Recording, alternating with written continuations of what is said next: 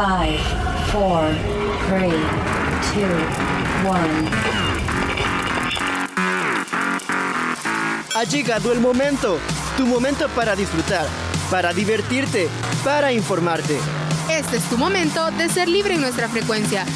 Ponte los audífonos, vivamos, la experiencia.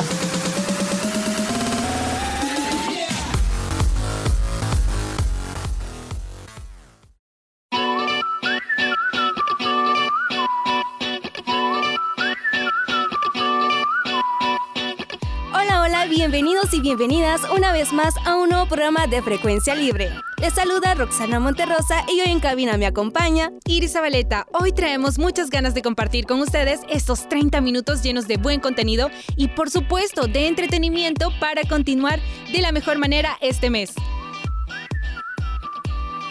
Así es, por eso en esta ocasión te traemos diversos temas porque nuestras secciones vienen, pero vienen muy interesantes. ¡Ey, qué chivo! La verdad es que qué mejor manera de continuar enero que informándote de manera entretenida. Como diría mi abuela, hay que sacarle todo el jugo a estos 30 minutos.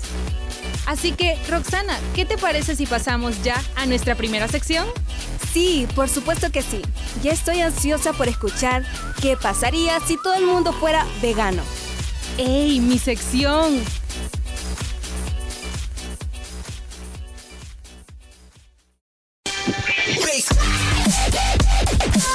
Esa sección no vale el aburrimiento. Importan las ganas de volar tu imaginación. Estamos a punto de entrar al mundo del extremo. Contigo superamos cualquier barrera. Ven con nosotros a la dimensión extrema.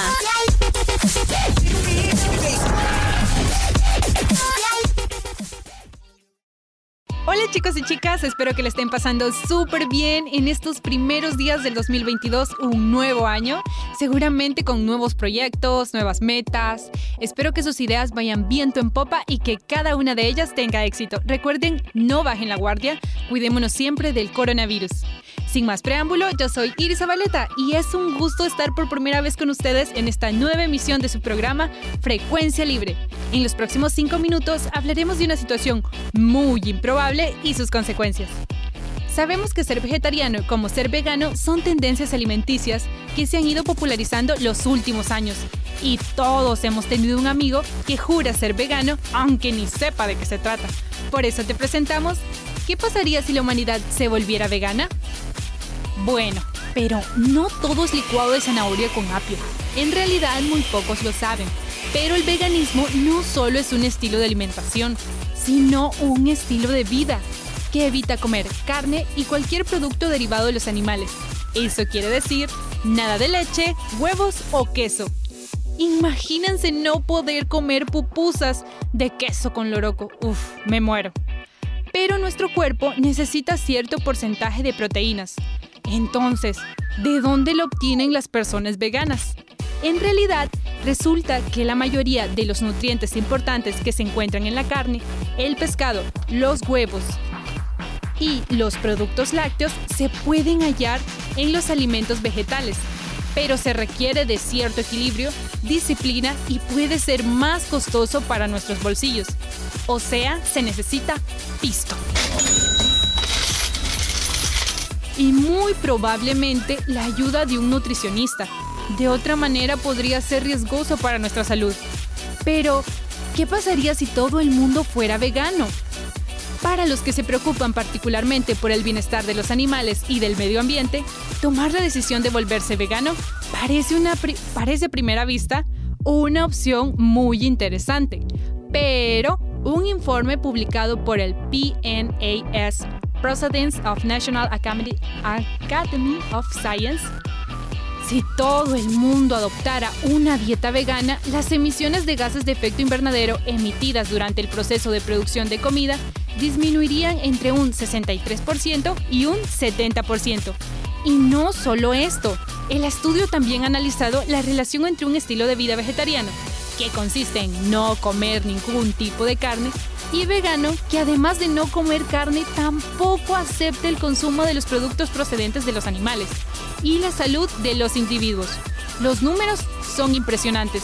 La difusión de la dieta vegetariana podría evitar 7,3 millones de muertes en 2050, mientras la vegana 8,1 millones. ¿Cómo se explica esto? Bueno, se debe a la disminución del consumo de carne y el aumento del de frutas y vegetales, que permitiría reducir algunos tipos de enfermedades como la diabetes, la apoplejia y la coronaria, explica el investigador del programa Future of Food de la Oxford Martin School, Marco Sprigman. Viéndolo por ese lado, qué chivo, ¿verdad? Pero Tim Benton, experto en nutrición de la Universidad de Leeds, afirma que si todo el mundo se volviera vegano, podría generarse una crisis sanitaria en los países en desarrollo, de donde vendrían los micronutrientes necesarios. Bueno, en realidad esto no es posible, debido a que no todas las áreas del mundo son aptas para el cultivo, y una porción de la humanidad se quedaría sin qué comer. La verdad es que, como dicen, para gustos colores, pero se imaginan perder la diversidad gastronómica, los sabores de la cocina de la abuela, y creo yo, hasta los restaurantes de comida rápida desaparecerían. Esos que venden taquitos, hamburguesas y pizza. Abuela, qué raro sería solo de imaginármelo. Ahora bien, existen mega consumidores de carnes que nos superan por mucho. ¿Te gustaría saber cuáles son los países que tienen el mayor apetito por carne en todo el mundo? y que en estas circunstancias tendrían mucho que perder? Entre los países de la Organización para la Cooperación y el Desarrollo Económicos OCDE, al menos Estados Unidos ocupó el primer lugar, seguido de los amantes de la carne en Australia. Este estudio se realizó por última vez en el 2018 y desde entonces se sabe que le sigue Argentina, Israel, Brasil y Nueva Zelanda, Chile y por último Canadá. Lo que me hace considerar es que de existir la posibilidad de que el mundo se volviera vegano, no solo cambiaría nuestro estilo de vida, sino también provocaría la disminución o desaparición de la producción ganadera y por ende aumentaría exponencialmente la producción agrícola. ¡Wow! Ahora realmente creo que hay una maquinaria completa tras cada grano de arroz que entra en nuestras bocas y que un cambio de dieta tan drástico genera toda una reacción en cadena de efectos que no puedo ni imaginar. Bueno chicos y chicas, creo que he llegado a la importante conclusión de que moriría sin pupusas revueltas y peor sin pupusas de queso. Espero que todos los que tienen una dieta vegana sean muy felices. Y de verdad, los respeto mucho. Su amor por los animales es increíble. Ahora sin más, los dejo con esta idea en mente. Nos oiremos en una nueva emisión de su programa Frecuencia Libre. Yo soy Iris Zabaleta y esto fue XD, Dimensión Extrema.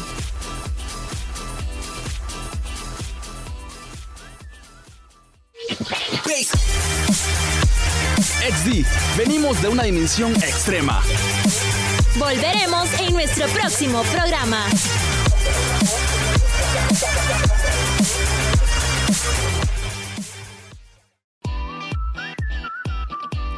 ¡Juela! Mira qué impactante esos datos que nos compartiste. Porque la verdad es que me llama mucho la atención porque honestamente nunca me había puesto a pensar qué pasaría si todo el mundo fuéramos veganos. Bien interesante lo que llevamos hoy. Cabal. Pero cambiando un poco de tema, acordate que hoy viene la sección para amantes del deporte. ¡Ey, sí, es cierto! Hoy traemos la sección para ellos, ahora más específicamente para los amantes del deporte de combate. Así es, los suplentes se prepararon para hablarnos un poco sobre las artes marciales mixtas de la UFC. Vamos con los suplentes.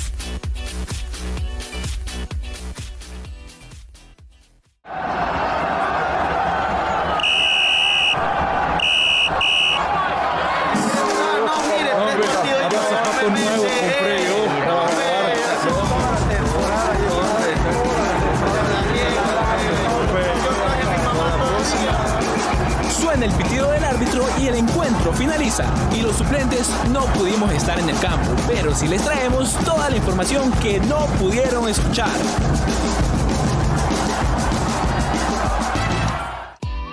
Damas y caballeros, sean bienvenidos a una emisión más de los suplentes. ¿Cómo están mis aficionadas y aficionados? Yo muy feliz porque estamos grabando el primer programa del año 2022. Hoy les traigo un programa muy especial sobre un deporte que últimamente está tomando bastante renombre.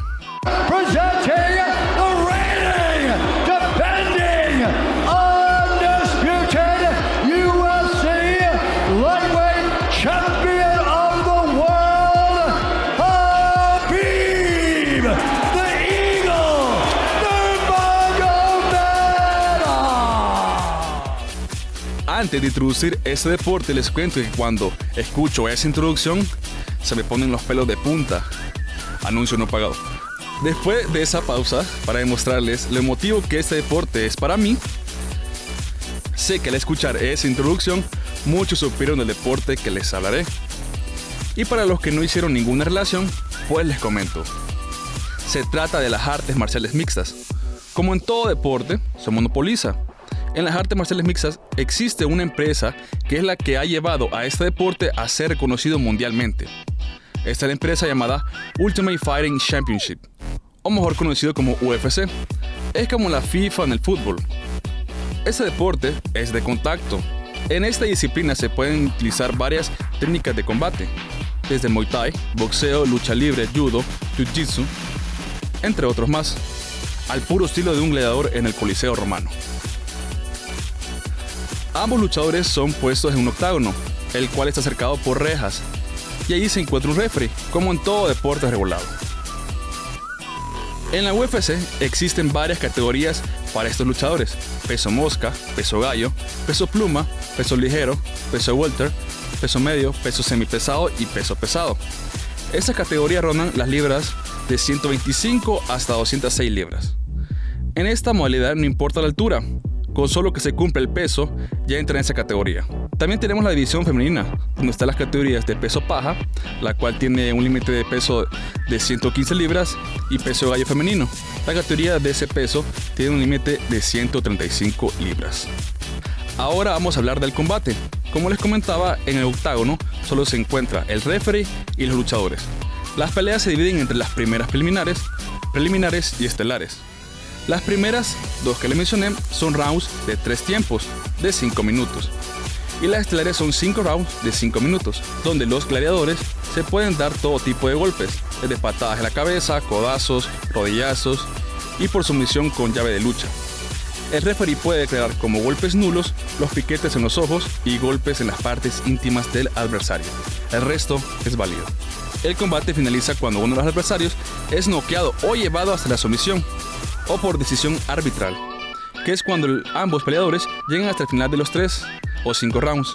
Hasta este primer mes del año 2022, los campeones de estas categorías son Peso pesado, Francis Engano, una bestia para los golpes, el cameronés.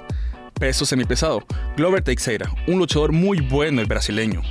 Peso medio, Israel Adesanya, mi luchador favorito, es una máquina, nació para luchar, el neozelandés de origen nigeriano peso welter.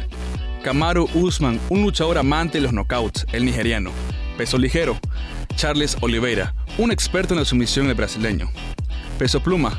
Alexander Volkanovski, un luchador completísimo, el australiano. Peso gallo. Ahamai Sterling, un experto en la lucha al piso, el estadounidense. Peso mosca. Brandon Moreno, un luchador muy querido, joven, con mucha proyección, el mexicano. Sé que se preguntarán, pero aquí en el país hay división de este deporte o hay algún torneo. Bueno, les cuento que hasta el momento no hay alguna institución que le dé seguimiento a este deporte en El Salvador, aunque hay gimnasios que lo practican. Y también decirles que como es un deporte que ya está regulado por la UFC, incluso existen gimnasios que están especializados en estas áreas. Pero démosles tiempo, y quien quita que en un par de años tengamos una subdivisión por acá. Como la UFC recolecta a luchadores de todo el mundo, quiero hacer una mención honorífica a dos peleadores de sangre salvadoreña, nacidos en el exterior. Se trata de Ricky Turcios, cuyo padre es salvadoreño, y Jonathan Martínez, hijo de madre salvadoreña, quienes antes de entrar a un combate se ponen la bandera azul y blanco de nuestro país. Oigamos a Jonathan, que nos cuenta cómo se prepara para un combate.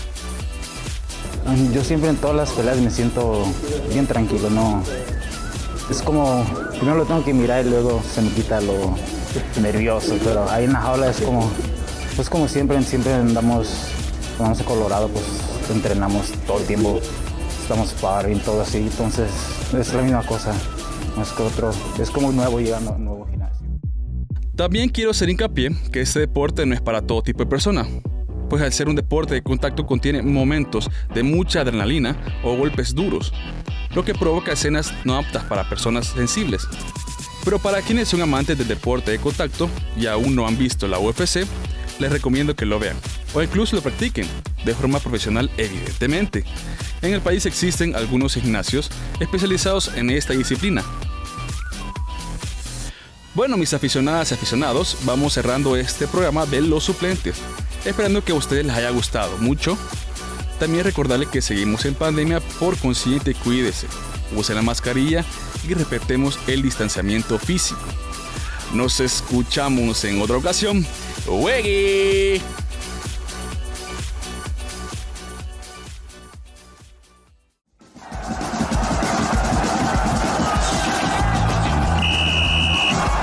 Somos los suplentes y ojalá seamos los titulares en el siguiente encuentro. Hasta la próxima.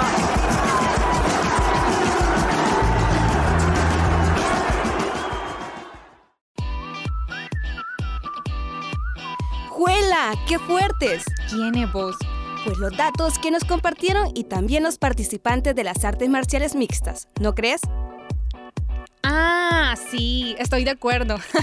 Pero bueno, Roxana, ¿a ti te gusta conocer datos cortos y curiosos? Sí, claro que sí. Es que uno aprende cosas nuevas y bien en poco tiempo. Bueno, entonces, ¿qué te parece si pasamos a la microsección? Lo que no sabías en 30 segundos. Sin pensarlo te digo que sí. Fíjate que ya quiero escuchar qué nos van a compartir. Me llega que andes con las pilas puestas. Ah, pues pasemos ahora con la sección.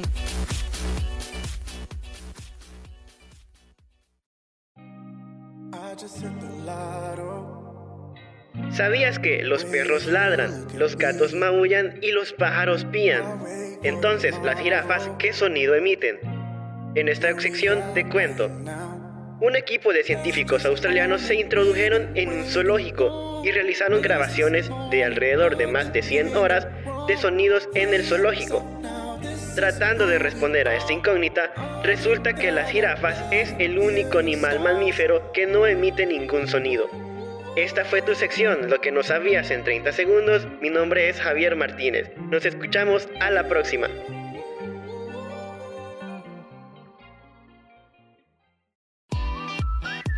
Puya, ¿soy yo o de verdad hoy todos venían bien preparados para compartirnos cosas muy interesantes e entretenidas? No, hombre, no sos vos, es que así vienen nuestros compañeros. La verdad es que me la estoy pasando súper bien con esto.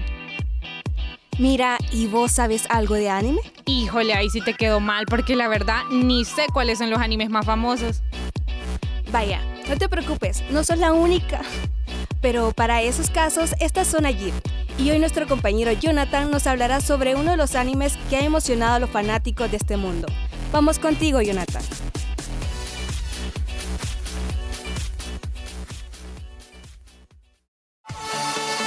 ¿Te gusta el mundo de Marvel, DC Comic, anime, el manga o los videojuegos? De esto y más hablaremos aquí, en Zona Geek. Un lugar donde todos los fandoms son bienvenidos.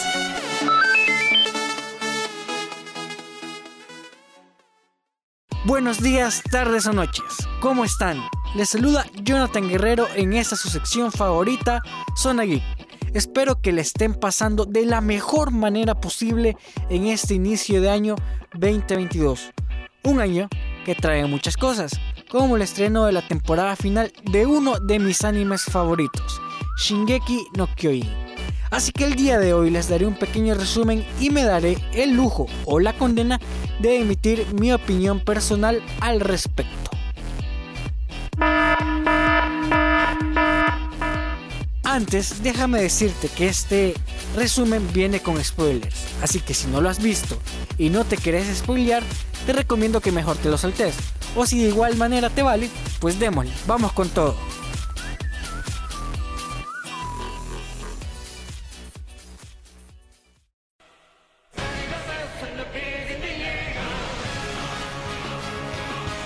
Paradise es una isla que se encuentra rodeada de tres grandes murallas, que se llaman María, Rose y Sheena, porque fuera de ellas se encuentran gigantes que van desde los 3 metros hasta los 60 y devoran humanos. La razón, en este momento de la historia, nadie lo sabía. Eren, el protagonista, junto a sus amigos Armin y Mikasa, desean explorar el mundo exterior, ya que están convencidos que el mundo no solo son lo que se encuentra dentro de esas tres murallas, sino que hay más. Debido a esto, Eren decide unirse a la Legión de Reconocimiento, que es la única tropa que realiza investigaciones para conocer más acerca de los titanes, como se les llamaba a esos seres gigantes que mencionamos anteriormente. La madre de Eren, al enterarse de eso, se opone, ya que salir de las murallas prácticamente es una muerte asegurada. Ese mismo día, la isla sufre un ataque por parte de dos titanes, el gigante y el acorazado, o como se le conocen, el colosal y el acorazado, que prácticamente rompen la muralla María. Eren intenta ver cómo se encuentra su madre, ya que desgraciadamente una roca impactó en su hogar. Y para la mala suerte de Eren, observa cómo su madre es devorada viva por un titán. Con la resignación de no poder hacer nada para evitarlo, y tiempo después se une a la Legión de Reconocimiento, con el fin de matar a todos los titanes del mundo en modo de venganza.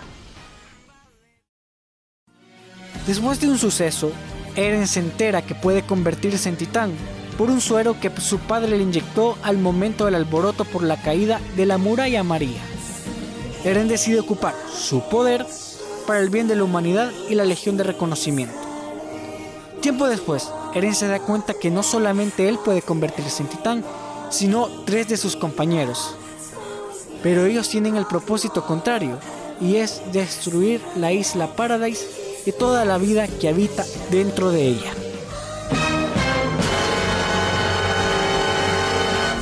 Dos de los compañeros que Eren más estimaba y admiraba resultan siendo el titán colosal y el acorazado. Es decir, Eren tuvo a los culpables de la muerte de su madre frente a él en todo momento, compartiendo momentos, sueños, entre muchas otras cosas más.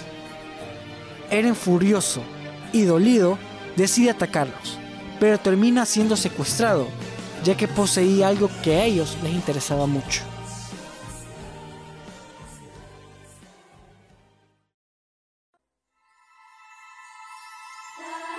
Como si su vida no fuera lo suficientemente difícil y trágica, Eren se entera que hay humanos fuera de la isla, con tecnología avanzada que viven felizmente y sin la amenaza de los titanes, ya que ellos, prácticamente los que viven afuera de la isla Paradise, mandan a los titanes a esa isla para acabar con toda la vida que hay ahí.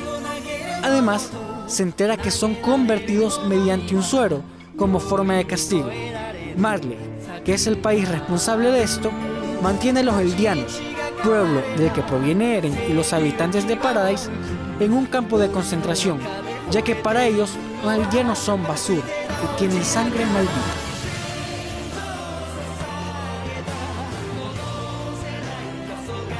¿Por qué?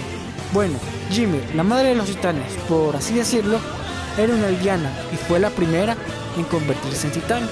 Y de ahí surgen un montón de sucesos que por el tiempo no los diré. En resumen, Eren se entera que los titanes que ha matado por tanto tiempo y de los que les juró venganza son sus compatriotas. Eren a partir de este suceso cambia su personalidad, ya que sabe que la libertad que tanto anhela es muy difícil de conseguir y además sufrida.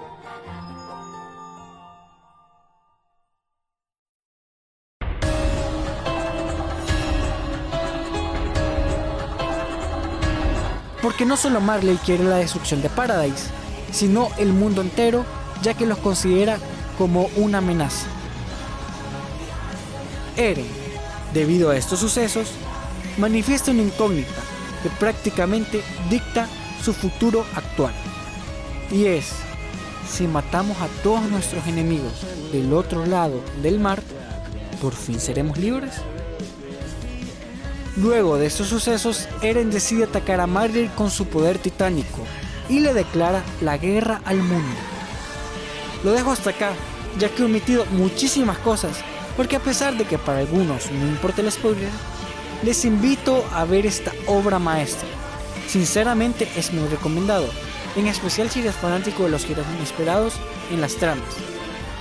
En mi opinión, la verdad es un anime que vale mucho la pena ver, porque como mencioné, o sea, tiene giros que están bien fundamentados y justificados. Aunque en realidad aquí omito un poquito mi opinión personal, la finalización del manga, la verdad a mí no me pareció mucho por muchos motivos que yo puedo exponer en otro programa de esta sección. Pero bueno, como les decía, no sé si esto me va a condenar o me va a beneficiar al omitir mi opinión personal. Y bueno, esto ha sido todo de mi parte. Les saluda Jonathan Guerrero y nos vemos en otro episodio de su sección Zona Geek. Hasta la próxima. Zona Geek, un lugar para todos los gustos. Hasta la próxima.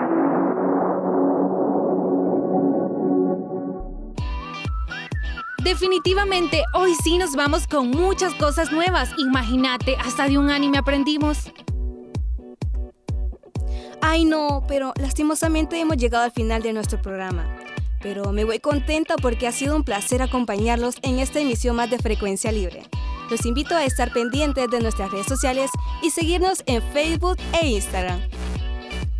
Puya, sí, qué lástima, pero no nos despedimos sin antes decirles nuestra recomendación musical con la canción Take On Me.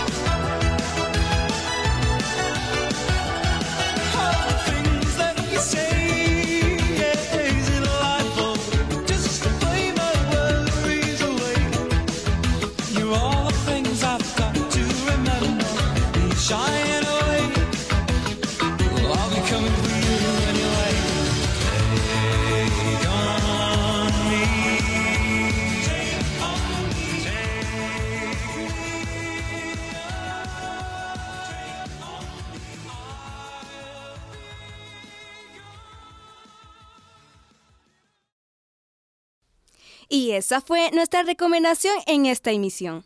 Nos despedimos. Recuerden siempre cuidarse mucho y seguir el protocolo correcto para evitar el contagio de COVID-19. Yo soy Iris Zabaleta. Y yo, Roxana Monterrosa. Y esto fue una emisión más de Frecuencia Libre. Los esperamos en el próximo programa. Pásenla bien.